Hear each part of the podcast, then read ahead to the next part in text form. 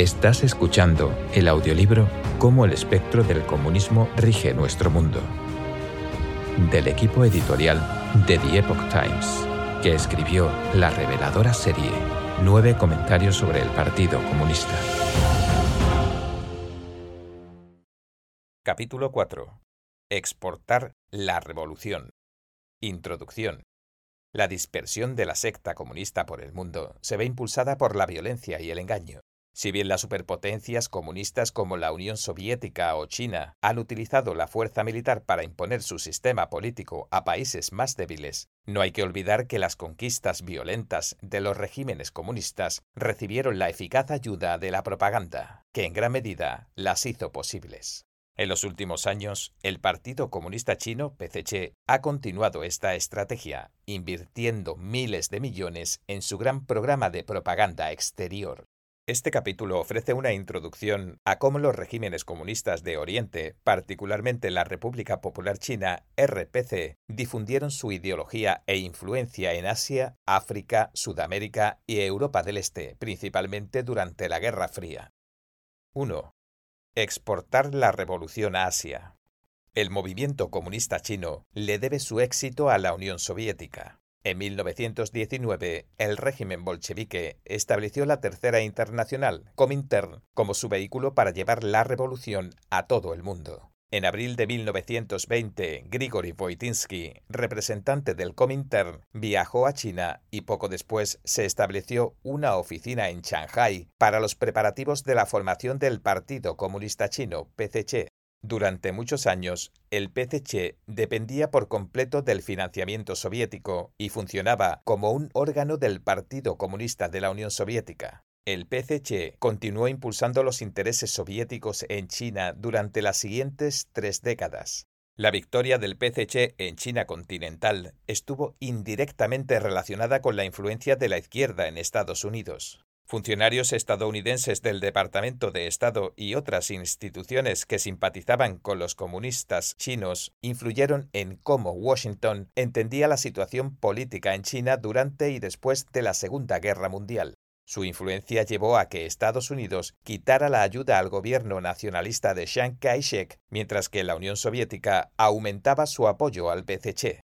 El presidente de Estados Unidos, Harry S. Truman, también tomó la decisión de reducir la presencia de Estados Unidos en Asia luego de la guerra. En 1948, las tropas de Estados Unidos comenzaron a irse de Corea del Sur y el 5 de enero de 1950, Truman anunció que Estados Unidos ya dejaba de interferir en los asuntos del estrecho de Taiwán. Esto incluía el cese de la asistencia militar, incluso en caso de guerra, a la China nacionalista, que para ese entonces ya se había retirado a la isla de Taiwán y enfrentaba una invasión de la China comunista del continente.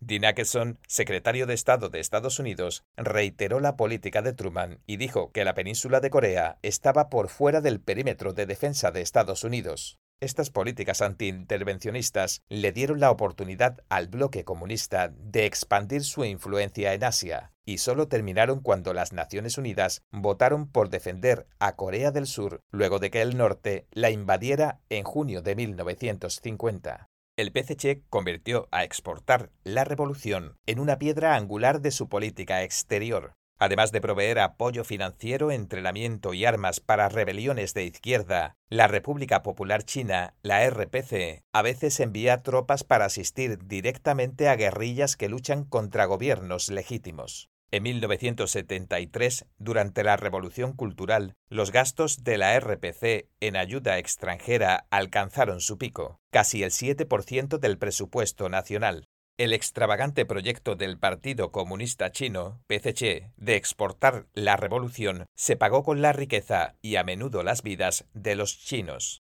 De acuerdo con Xian Yaping, intelectual chino con acceso a documentos confidenciales publicados por el Ministerio de Asuntos Exteriores de la RPC, en 1960 se enviaron 10.000 toneladas de arroz a Guinea y se enviaron 15.000 toneladas de trigo a Albania. Desde 1950 a fines de 1964, los gastos totales de ayuda extranjera fueron de 10.800 millones de yuanes, siendo el periodo en el que hubo el mayor gasto durante la gran hambruna en China. Entre 1958 y 1962, decenas de millones de personas murieron de hambre.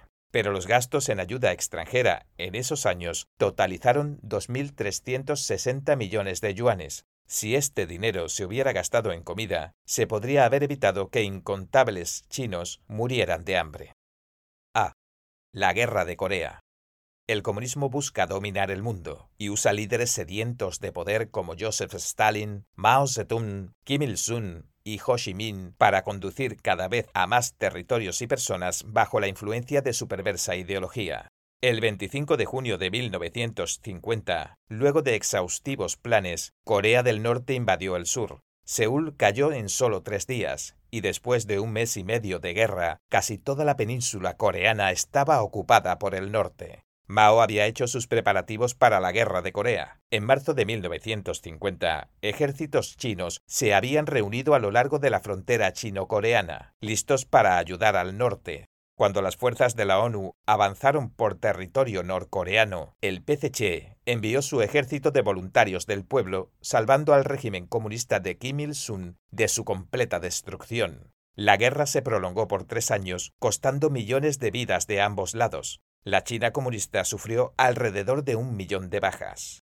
Además de rescatar al régimen de Xi, el PCC tenía otro motivo para involucrarse en el conflicto. Durante la Guerra Civil China, 1.700.000 soldados desertaron de las fuerzas nacionalistas chinas del Kuomintang y se unieron a las tropas del PCC. La Guerra de Corea ofreció una oportunidad conveniente para que el PCC se deshiciera de estas tropas políticamente no confiables.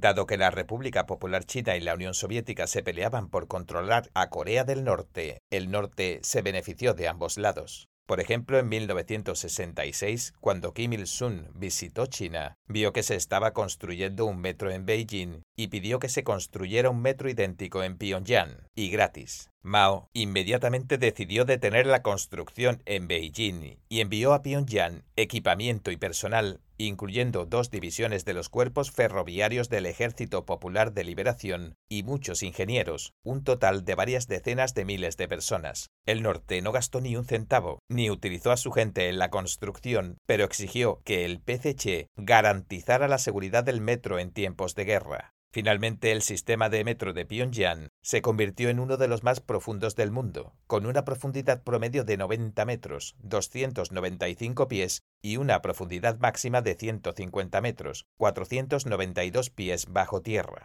Después de completada la construcción, Kim Il-sung le dijo al público que había sido diseñado y construido por coreanos. Es más, Kim muchas veces evadía a Beijing e iba directamente a pedirle dinero y materiales a la Unión Soviética. Después de la guerra de Corea, el PCC dejó algunos representantes en Corea del Norte con la misión de acercar el norte a la órbita de la República Popular China. Pero quienes se mostraron afines al PCC fueron asesinados o encarcelados en las purgas de Kim Il-sung, y el PCC terminó perdiendo en todos los frentes. El caso de Corea del Norte sintetiza los horrores del comunismo que se impone desde afuera. Además de la traumática división de la nación coreana, el régimen de Kim es uno de los más brutales y represivos de la Tierra, y el pueblo norcoreano vive en una devastadora pobreza. Después del colapso de la Unión Soviética, el PCC redujo drásticamente su ayuda a Corea del Norte. En la década de 1990, Corea del Norte sufrió una devastadora hambruna. En 2007, la ONG Asociación de Desertores Norcoreanos informó que en los primeros 60 años del régimen comunista de la dinastía Kim, al menos 3 millones y medio de norcoreanos murieron de hambre o enfermedades relacionadas. B. La Guerra de Vietnam. Antes de la Guerra de Vietnam, el PCC apoyó al Partido Comunista de Vietnam, PCV, contra el gobierno francés colonial. En 1954, los franceses sufrieron una gran derrota en Dien Bien Phu, lo que dio como resultado la Conferencia de Ginebra de ese año y la confrontación entre Vietnam del Norte y del Sur. Luego de que Francia se retirara de Indochina, Vietnam del Norte invadió el sur a través de la ruta Ho Chi Minh que pasa por Laos y Camboya. Entre 1964 y 1973, Estados Unidos participó en el conflicto en un intento por contener la propagación del comunismo en el sur.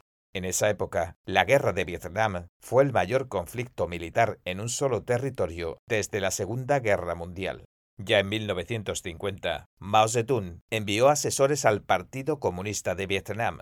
El jefe del grupo militar asesor era el general del Ejército Popular de Liberación, Wei Wuxian, el grupo asesor de la reforma agraria del PCC detuvo y ejecutó a decenas de miles de terratenientes y campesinos ricos de Vietnam, provocando hambruna y disturbios de campesinos en el norte el PCC ayudó al PCV, al Partido Comunista de Vietnam, a reprimir estos levantamientos y lanzaron movimientos de rectificación del partido y del ejército, similar al movimiento de rectificación que llevó a cabo el PCC en Yan'an de 1942 a 1944. Mao ayudó a Vietnam a gran escala a pesar de que decenas de millones de personas estaban muriendo de hambre en China. Lo hizo para competir con los soviéticos por la influencia en Vietnam y también para aumentar su autoridad dentro del PCC. En 1962, Liu Shaoxi, vicepresidente del PCC, terminó con la política desastrosa del gran salto adelante de Mao en la Asamblea Popular de los 7000 y se preparó para recuperar la economía. Esto marginaría a Mao. Por eso, para mantener su poder, Mao hizo que la República Popular China se involucrara aún más en la guerra de Vietnam. Liu, que no tenía influencia en el Ejército Popular de Liberación, tuvo que hacer a un lado sus planes para recuperar la economía. En 1963, Mao envió primero a Luo Roixin y luego a Jin Linbao a Vietnam, Liu prometió a Ho Chi Minh que el PCC cargaría con todos los costos de la guerra para Vietnam del Norte. Dijo, pueden tomar a China como su frente interno si hay guerra. El PCC cumplió su promesa. Para 1975 la ayuda total del PCC a Vietnam alcanzó los 20.000 millones de dólares y cientos de miles de tropas chinas habían sido desplegadas en Vietnam del Norte, sirviendo en varios roles de combate y apoyo. Irónicamente, la ayuda que el Partido Comunista de Vietnam le solicitó al PCC se convirtió en un punto de fractura política entre la República Popular China y Vietnam del Norte. Para hacer que los vietnamitas del norte siguieran luchando contra Estados Unidos, el PCC les suministró constantemente armas y otros materiales de guerra. Mientras tanto, el Partido Comunista de Vietnam esperaba que la guerra terminara más rápido y a partir de 1969 se unió a las conversaciones de paz de París encabezadas por Estados Unidos que excluyeron a China. En la década de 1970, tras el intento de deserción y la muerte del destacado líder militar del PCC, Lin Biao, Mao necesitaba urgentemente reafirmar su autoridad política. Además, las relaciones chino-soviéticas habían llegado a su punto más bajo tras una serie de enfrentamientos militares entre las dos potencias a lo largo del río Usuri en 1969. Para contrarrestar la amenaza soviética, Mao cooperó con Estados Unidos e invitó al presidente de Estados Unidos, Richard Nixon, a visitar China. Ante la oposición a la guerra de Vietnam en su país, Estados Unidos ya no quería seguir luchando y en 1973 retiró sus tropas de Vietnam. El 30 de abril de 1975, Vietnam del Norte ocupó Saigón y tomó Vietnam del Sur. Bajo la dirección del PCC, el Partido Comunista de Vietnam inició una represión similar a la campaña para suprimir a los contrarrevolucionarios del PCC. Más de dos millones de personas en Vietnam del Sur se arriesgaron a morir para huir del país convirtiéndose en la mayor oleada de refugiados de Asia durante la Guerra Fría. C. Los Gémeres Rojos. Después de unificar el país y firmar un acuerdo de paz con Washington, el Partido Comunista de Vietnam se distanció de la influencia de Beijing y fortaleció sus relaciones con la Unión Soviética. Mao no estaba feliz con esto y decidió utilizar a Camboya para presionar a Vietnam. El apoyo del PCC al Partido Comunista de Campuchea, ampliamente conocido como Gémeres Rojos, comenzó en 1955 con el entrenamiento de líderes gémeres en China. Pol Pot, el líder supremo del régimen Gemer, llegó al poder con el visto bueno de Mao en 1963. En 1970, el PCC dio a los Gémeres Rojos suficientes armas y equipamiento como para 30.000 personas. Inestable luego de la guerra de Vietnam, Camboya cayó en manos de los Gémeres Rojos en 1975. El régimen de Pol Pot fue extremadamente brutal. Anunció la abolición de la moneda, dio la orden de que todos los residentes urbanos se unieran a escuadrones de trabajo forzado colectivo en el campo, y masacró a los intelectuales para eliminar la influencia occidental del país. En poco más de tres años, más de un cuarto de la población de Camboya había muerto de hambre o había sido asesinada en los infames campos de la muerte. Los Gémeres Rojos no quedaron satisfechos con aterrorizar a su pueblo, por lo que invadieron varias veces el sur de Vietnam y cometieron múltiples masacres en los pueblos fronterizos de Vietnam. Con el apoyo de los soviéticos, Vietnam invadió Camboya en diciembre de 1978. Tras tres años de vivir en un infierno, el pueblo camboyano daba la bienvenida al ejército vietnamita. A solo un mes después de la guerra, los Gémeres Rojos fueron expulsados de la capital Phnom Penh y debieron huir a las montañas a pelear como guerrilleros. La guerra punitiva de Vietnam contra los Gémeres Rojos enfureció al entonces líder chino Deng Xiaoping. Por esta y otras razones, Deng comenzó una guerra contra Vietnam en 1979, llamándola un contraataque en defensa propia. A principios de 1979, Deng ordenó al Ejército de Liberación Popular que lanzara un contraataque contra Vietnam, lo que dio lugar a una guerra de tres semanas que muchos historiadores dicen que fue ganada contundentemente por Vietnam.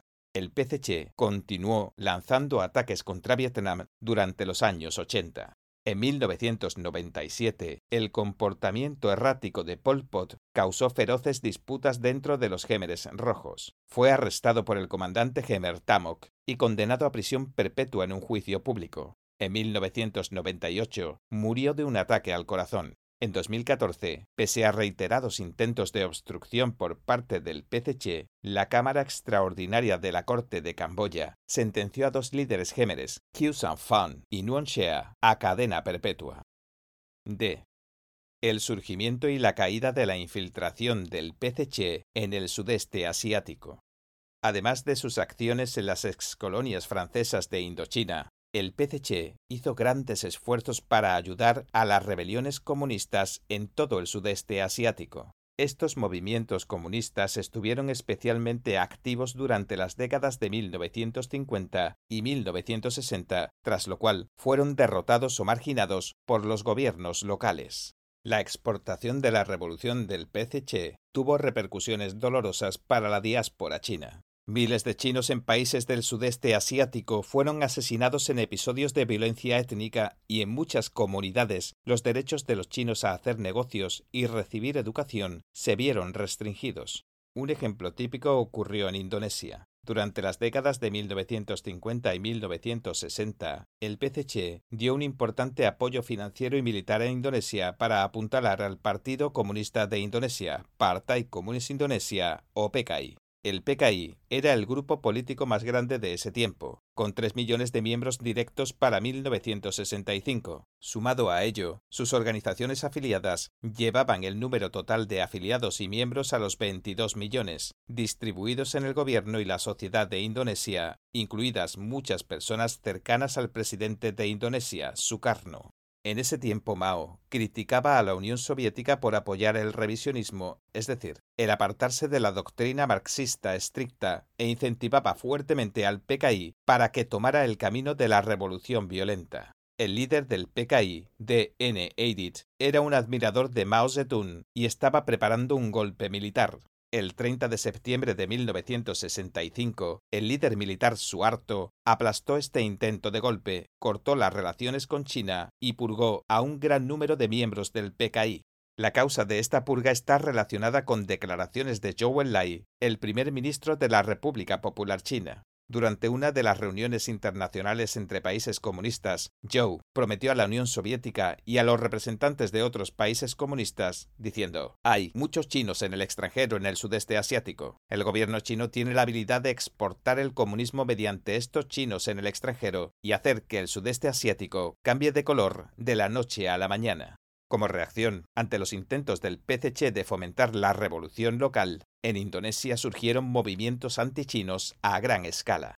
El movimiento antichinos de Birmania, también conocido como Myanmar, fue similar. En 1967, poco después del comienzo de la Revolución Cultural, el Consulado chino de Birmania y la oficina local de la agencia de noticias Xinhua del PCC comenzaron a promover intensamente la revolución cultural entre los chinos en el extranjero, alentando a los estudiantes a llevar insignias de Mao, estudiar su pequeño libro rojo y confrontar al gobierno de Birmania. La Junta Militar de Birmania, bajo el mando del general Uniwin, dio la orden de prohibir el uso de insignias con la imagen de Mao y el estudio de los escritos de Mao, y ordenó cerrar las escuelas chinas. En junio de 1967 se produjeron disturbios antichinos en la capital Yangon, en el que docenas fueron golpeados hasta la muerte y cientos resultaron heridos. En julio de 1967, la prensa oficial china convocó a apoyar firmemente al pueblo de Myanmar bajo el liderazgo del Partido Comunista de Birmania para que dieran comienzo a conflictos armados y a una gran revuelta contra el gobierno de Win.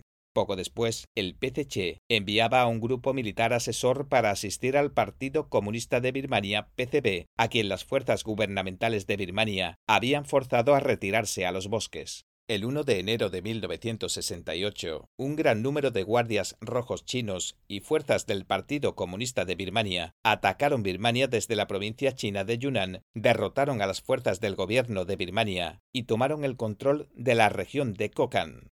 En la época de la Revolución Cultural, los intentos del PCC por exportar la revolución incluyeron la promoción de la violencia y la provisión de entrenamiento militar, armas sin financiamiento, cuando el PCC dejó de intentar exportar la revolución, los partidos comunistas de varios países se desintegraron y fueron incapaces de recuperarse.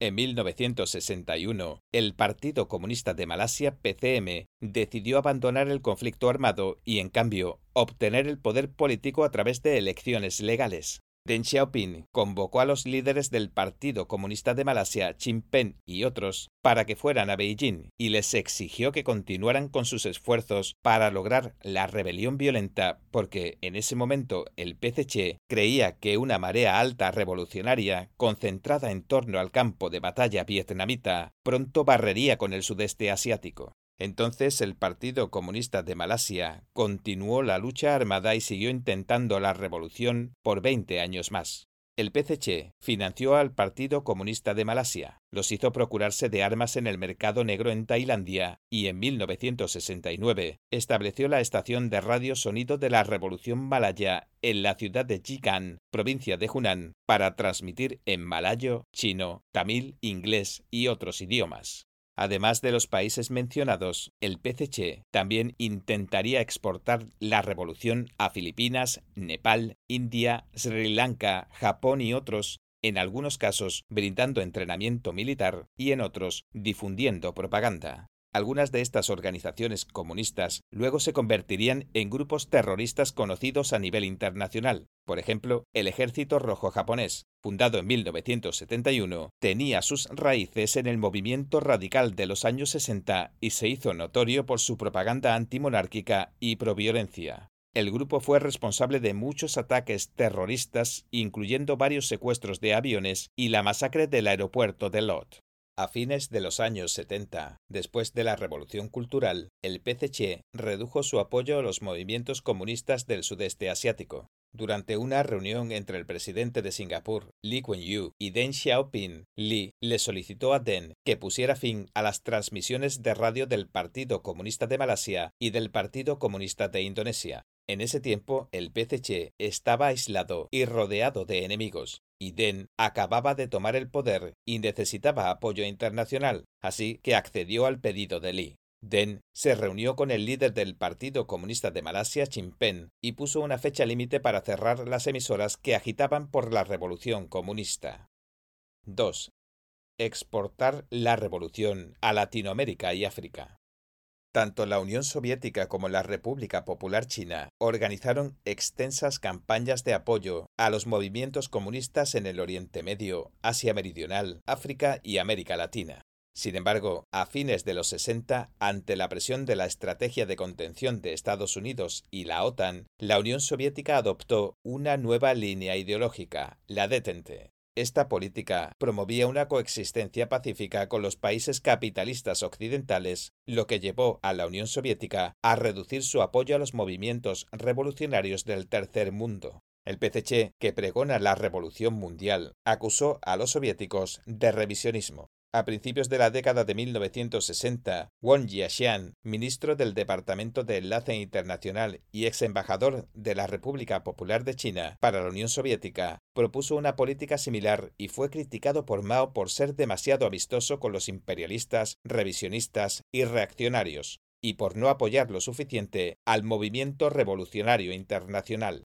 Durante la Revolución Cultural, el PCC solía tener un lema. El proletariado solo puede liberarse al liberar a toda la humanidad. En 1965, Lin Biao, entonces ministro de Defensa Nacional, dijo en su artículo, Larga vida a la victoria de la guerra del pueblo. Es decir, que una marea alta en la Revolución Mundial era inminente sobre la base de la teoría de Mao de circundar las ciudades desde las zonas rurales, que es como el PCC tomó el poder en China, Lin comparó a Norteamérica y Europa del Este con ciudades y a Asia, África y Latinoamérica con zonas rurales. El PCC consideraba que exportar la revolución a Asia, África y Latinoamérica era una importante tarea política e ideológica, ya que establecería los cimientos para conquistar Occidente. Por lo tanto, además de exportar la revolución a Asia bajo la dirección de Mao, el PCC compitió con la Unión Soviética por la influencia en África y América Latina. A. Latinoamérica. El profesor Chen Jinhong de la Universidad Estatal de Delaware, en su artículo Exportar la revolución al mundo, un análisis exploratorio de la influencia de la revolución cultural en Asia, África y Latinoamérica, Escribió, en Latinoamérica los comunistas maoístas establecieron organizaciones en Brasil, Perú, Bolivia, Colombia, Chile, Venezuela y Ecuador a mediados de la década de 1960. Los miembros principales eran jóvenes y estudiantes, con el apoyo de China, en 1967 los maoístas en Latinoamérica establecieron dos grupos guerrilleros. El Ejército Popular de Liberación de Colombia incluía una compañía femenina que imitaba el destacamento rojo de las mujeres y se llamaba Frente María Cano. El otro era la guerrilla de Ñancahuazú de Bolivia o el Ejército de Liberación Nacional de Bolivia. Algunos comunistas de Venezuela también lanzaron acciones de violencia armada en el mismo período.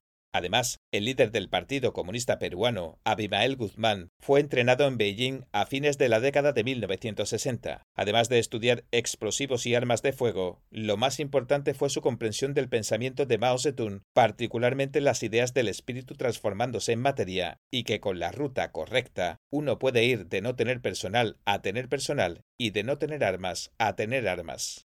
Guzmán fue el líder del Partido Comunista Peruano, también conocido como Sendero Luminoso, que fue identificado por los gobiernos de Perú, Estados Unidos, Japón, Canadá y la Unión Europea como una organización terrorista. Cuba fue el primer país latinoamericano en establecer lazos diplomáticos con el PCC, a fin de ganarse a Cuba y al mismo tiempo competir con la Unión Soviética por el liderazgo del movimiento comunista internacional, el PCC otorgó al Che Guevara un préstamo de 60 millones de dólares estadounidenses en noviembre de 1960, cuando visitaba China.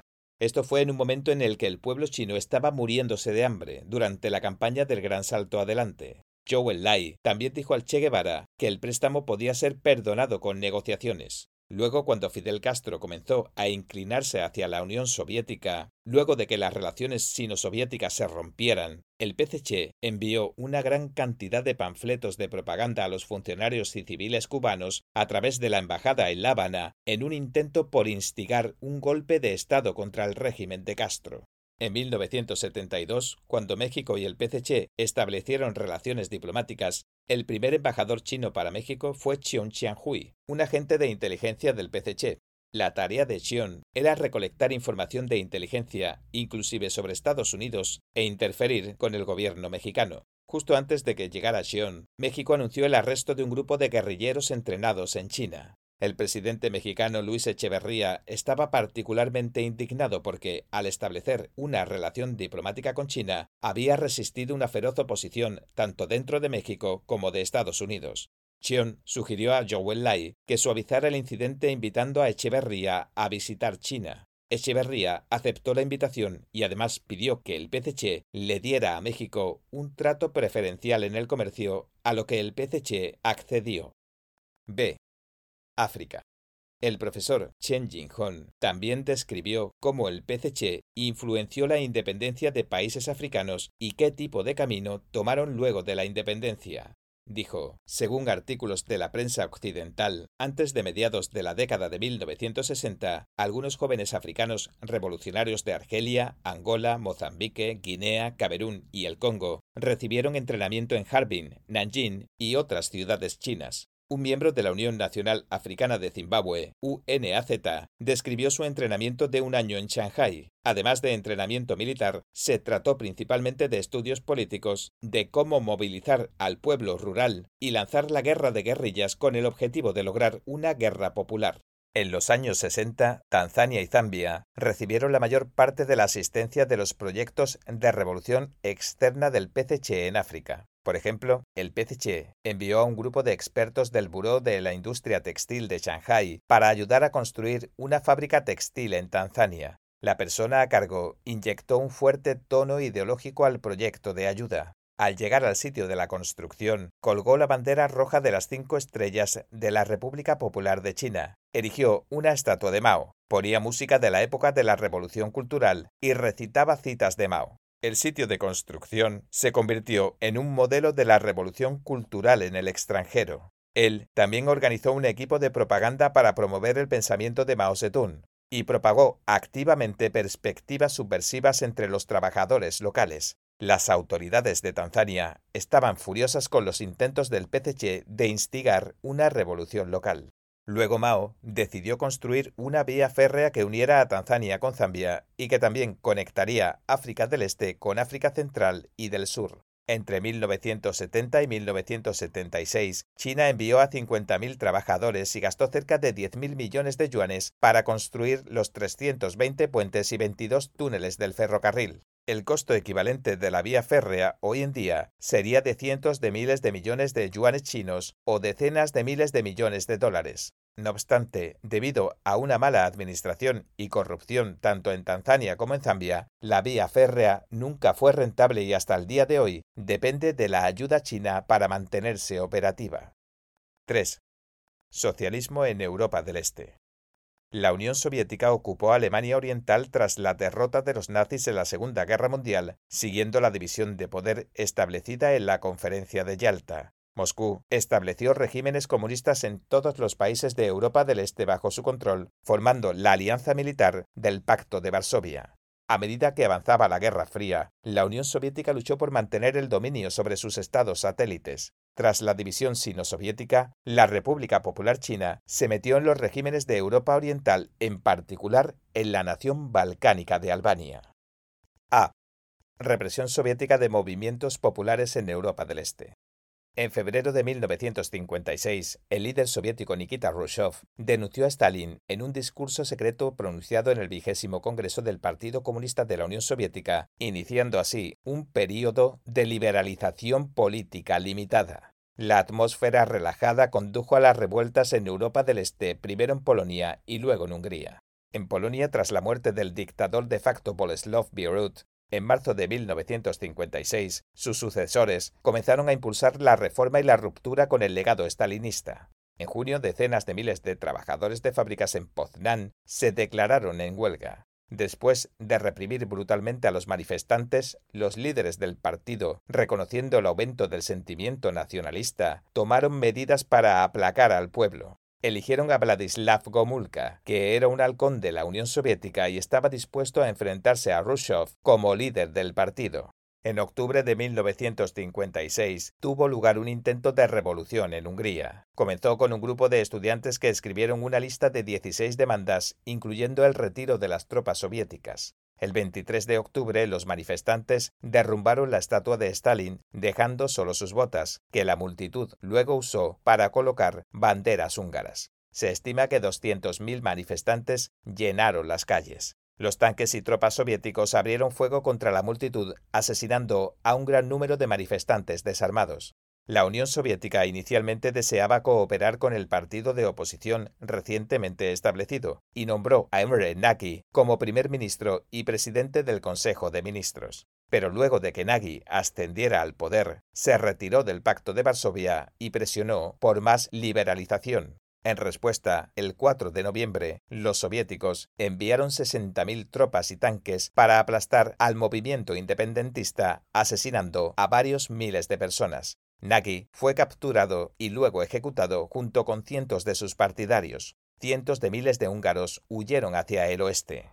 A la invasión soviética de Hungría le siguió la primavera de Praga en Checoslovaquia una década después, en 1968. Luego del discurso secreto de Khrushchev en 1956, el Partido Comunista de Checoslovaquia comenzó a aflojar las regulaciones permitiendo que se formara una sociedad civil relativamente independiente. Una de las figuras representativas fue Václav Havel, que luego se convirtió en el primer presidente de la actual República Checa. En enero de 1968, el político reformista Alexander Dushek asumió como primer secretario del Partido Comunista de Checoslovaquia. Fortaleció las reformas y promovió el lema del socialismo de rostro humano. Poco después, Dushek comenzó una rehabilitación a gran escala de personas que habían sido erróneamente perseguidas durante el periodo de Stalin. Se liberaron a disidentes, se aflojó el control sobre los medios de comunicación, se incentivó la libertad académica, se permitió a los ciudadanos viajar al extranjero y se redujo la vigilancia sobre la Iglesia. Lo más crucial fue que el Partido Comunista de Checoslovaquia permitió una limitada democracia dentro del partido. La Unión Soviética, con la memoria fresca en el levantamiento húngaro de 1956, consideró a tales reformas una traición a los principios socialistas y temió que otros países las imitaran. Entre marzo y agosto de 1968, funcionarios soviéticos, entre ellos el secretario general del Partido Comunista de la Unión Soviética, Leonid Brezhnev, celebraron cinco conferencias con Dushek, intentando presionarlo para que abandonase las reformas democráticas. Dushek rechazó las demandas de Brezhnev. Ese agosto, la Unión Soviética y otras naciones del Pacto de Varsovia invadieron Checoslovaquia con cientos de miles de tropas, tomando al país por sorpresa. La primavera de Praga fue aplastada y se acabó el socialismo de rostro humano. La Unión Soviética dependía de su fuerza militar para imponer regímenes comunistas en Europa del Este y mantener su control sobre la región. Incluso el más mínimo movimiento hacia la liberalización provocaba rebeliones contra el sistema socialista. A finales de los 80, los líderes soviéticos emprendieron reformas políticas y económicas que condujeron al final de la Guerra Fría, la caída del muro de Berlín y el derrumbe de todos los regímenes comunistas de Europa del Este. Al no estar la Unión Soviética dispuesta a mantener las costosas políticas que había mantenido su dominio, los pueblos de Polonia, Rumanía, Bulgaria, Checoslovaquia y Alemania Oriental se alzaron en protestas generalmente pacíficas contra los regímenes locales. El 4 de junio de 1989, el día de la masacre de la plaza de Tiananmen en China, Polonia celebró su primera ronda de elecciones democráticas libres. La segunda ronda, celebrada el 18 de junio, removió a los comunistas y a sus socios de coalición del Parlamento. Para octubre de 1989, varias ciudades en Alemania del Este estaban llevando a cabo enormes protestas contra el Partido Socialista Unificado, SED, que estaba en el poder. Ese mes, el líder soviético Mikhail Gorbachev visitó Berlín y le dijo al secretario general del Partido Socialista Unificado, SED, Erich Honecker, que la única salida era la reforma. Inmediatamente después, Alemania del Este levantó las restricciones para viajar a Hungría y Checoslovaquia, que estaban atravesando sus propias liberalizaciones políticas tras el ejemplo soviético. Esto permitió que una gran cantidad de personas desertaran a Alemania Occidental a través de Checoslovaquia y el muro de Berlín ya no pudo detener las olas de ciudadanos que huían. El 9 de noviembre, el SED renunció a seguir controlando la frontera entre ambas Alemanias. Decenas de miles de alemanes del este se fueron hacia Berlín Occidental y el muro fue derribado. El símbolo de la cortina de hierro comunista que había estado en pie por décadas desapareció y fue historia. B. Albania y China. El PCC intentó por todos los medios ganar influencia sobre Albania, después de que ésta criticara a Moscú y abandonara el Pacto de Varsovia. Mao estaba satisfecho con que Albania se hubiera separado de los soviéticos y así comenzó el programa de dar ayuda a Albania sin importar el costo. Xinhua informó que de 1954 a 1978 China brindó apoyo financiero en 75 ocasiones al Partido del Trabajo de Albania. La suma del acuerdo fue de más de 10.000 millones de yuanes. En ese tiempo la población de Albania era de apenas unos 2 millones de personas, lo que significaba que cada persona recibiría el equivalente a 5.000 yuanes. Por otro lado, el Producto Interior Bruto promedio anual de China era de apenas 200 yuanes. Durante ese periodo, China también estaba sufriendo la hambruna del gran salto adelante, así como el colapso económico ocasionado por la revolución cultural de Mao. Durante la hambruna, la República Popular China utilizó su pequeña reserva de moneda extranjera para importar alimentos. En 1962, Rhys Malil, el embajador albanés en China, exigió ayuda agrícola. Bajo el mando del vicepresidente del partido Liu Xiaoxi, un buque chino que transportaba trigo comprado a Canadá y destinado a China, cambió el curso hacia Albania y descargó la totalidad del trigo en un puerto albanés. Además, China ayudó a Albania a construir una fábrica textil, pero Albania no tenía algodón, así que China usó sus reservas extranjeras para comprar algodón para Albania. En una ocasión, funcionarios albaneses pidieron a Chen Piao, el embajador chino en Albania en ese momento, que reemplazara equipamientos grandes de una fábrica de fertilizante y exigieron que los equipos fueran de Italia. China entonces compró máquinas de Italia y las instaló para Albania. A todo esto, Albania dio por sentada la ayuda china y muchas veces la desperdició. Enormes cantidades de acero, maquinarias e instrumentos de precisión enviados desde China fueron dejados a la intemperie. A los funcionarios albaneses no les importaba. Creían que si el material o los equipos se rompían o perdían, China simplemente les daría otros. En 1974, Albania pidió un préstamo de 5.000 millones de yuanes a China. A pesar de estar al borde del colapso económico debido a la revolución cultural, la República Popular China aprobó un préstamo de mil millones de yuanes a Albania. No obstante, los líderes albaneses quedaron enormemente insatisfechos y comenzaron un movimiento antichino con lemas como Nunca inclinaremos nuestras cabezas frente a la presión económica de un país extranjero. También se negó a apoyar a China con petróleo y asfalto. 4. El comunismo después de la Guerra Fría. Después de las revoluciones de 1989, la propia Unión Soviética sufrió cambios políticos drásticos. En agosto de 1991, los partidarios de la línea dura del Partido Comunista de la Unión Soviética, la KGB, y el ejército, que consideraban a las reformas de Gorbachev como una traición al comunismo, montaron un golpe de Estado, poniendo al líder soviético bajo arresto domiciliario y enviando tanques a ocupar Moscú. Pero el complot no tuvo el apoyo de los miembros comunes del partido ni del público en general, y los conspiradores fueron arrestados o se suicidaron. El 25 de diciembre de 1991, con los movimientos independentistas creciendo en todo el país, Gorbachev anunció la disolución de la Unión Soviética en 15 repúblicas independientes. El fin de la Guerra Fría, el colapso del bloque soviético y la implementación de reformas económicas en China parecían señalar el fin de la amenaza del comunismo para el mundo libre y la humanidad. En realidad, el retraimiento entre Estados Unidos y la Unión Soviética dejó al Partido Comunista Chino fuera del foco de atención y le dio varias décadas para apuntalar su sistema totalitario y socavar al mundo libre. A diferencia del movimiento de desnazificación posterior a la Segunda Guerra Mundial, con sus juicios públicos contra los criminales de guerra nazis y una amplia educación contra los males de la ideología fascista, aún no se ha materializado un recuento completo de los crímenes comunistas. Rusia y muchas otras ex repúblicas soviéticas nunca han condenado su pasado soviético ni han abolido el aparato de la policía secreta.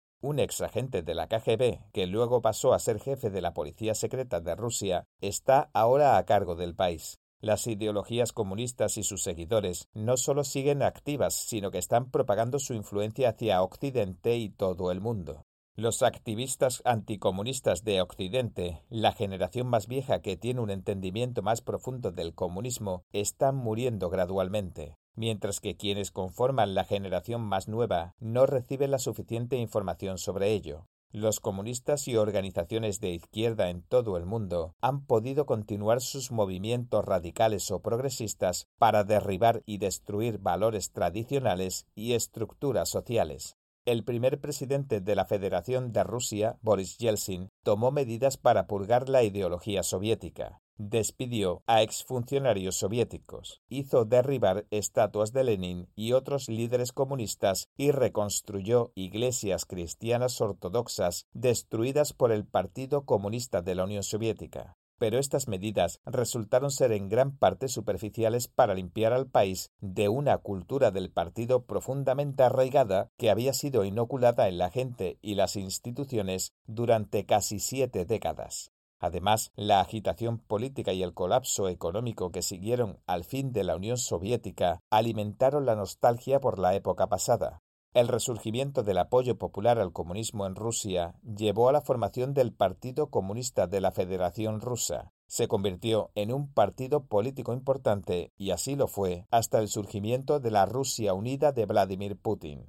En octubre de 1993, apenas dos años después de que los ciudadanos de Moscú tomaran las calles para pedir independencia y democracia, decenas de miles de moscovitas marcharon a la Plaza Roja gritando los nombres de Lenin y Stalin y ondeando las expanderas soviéticas. En encuestas recientes como la realizada por RBK Televisión de Moscú en 2015, muchos encuestados, alrededor del 60%, dijeron que la Unión Soviética debería renacer. En mayo de 2017, la Liga Juvenil Comunista, que fue establecida como una organización afiliada al Partido Comunista de la Unión Soviética, celebró una ceremonia de juramento para jóvenes en la Plaza Roja de Moscú ante la tumba de Lenin. En el acto, el presidente del Partido Comunista de la Federación Rusa, Gennady afirmó que 60.000 nuevos reclutas se habían unido recientemente al partido y que el Partido Comunista continuaba sobreviviendo y expandiéndose.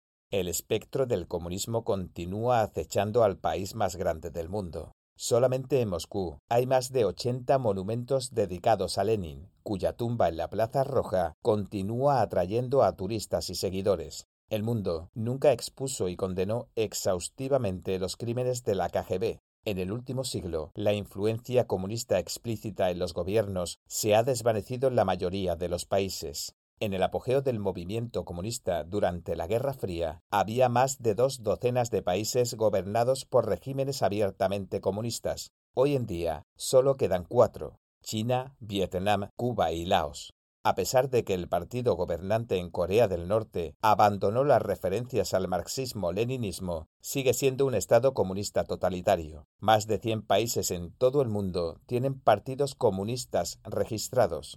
En la década de 1980 había más de 50 partidos comunistas en Latinoamérica con un total de un millón de miembros afiliados, de los cuales el Partido Comunista de Cuba contabilizaba más o menos la mitad. A principios de los 80, Estados Unidos y la Unión Soviética competían ferozmente por las zonas principales de Latinoamérica y Asia. Con el colapso de Europa del Este y la Unión Soviética, los partidos comunistas que se enfocaban en la violencia para imponer su régimen como el Partido Comunista Peruano fueron cada vez menos. Sin embargo, la mayoría de los países latinoamericanos aún cayeron en variantes del socialismo. Partidos políticos de izquierda asumieron nombres como Partido Socialista Democrático, Partido Socialista del Pueblo y cosas así. Varios partidos comunistas en América Central quitaron las palabras Partido Comunista de sus nombres, pero continuaron promoviendo ideologías comunistas y socialistas y volviéndose incluso más engañosos en sus actividades.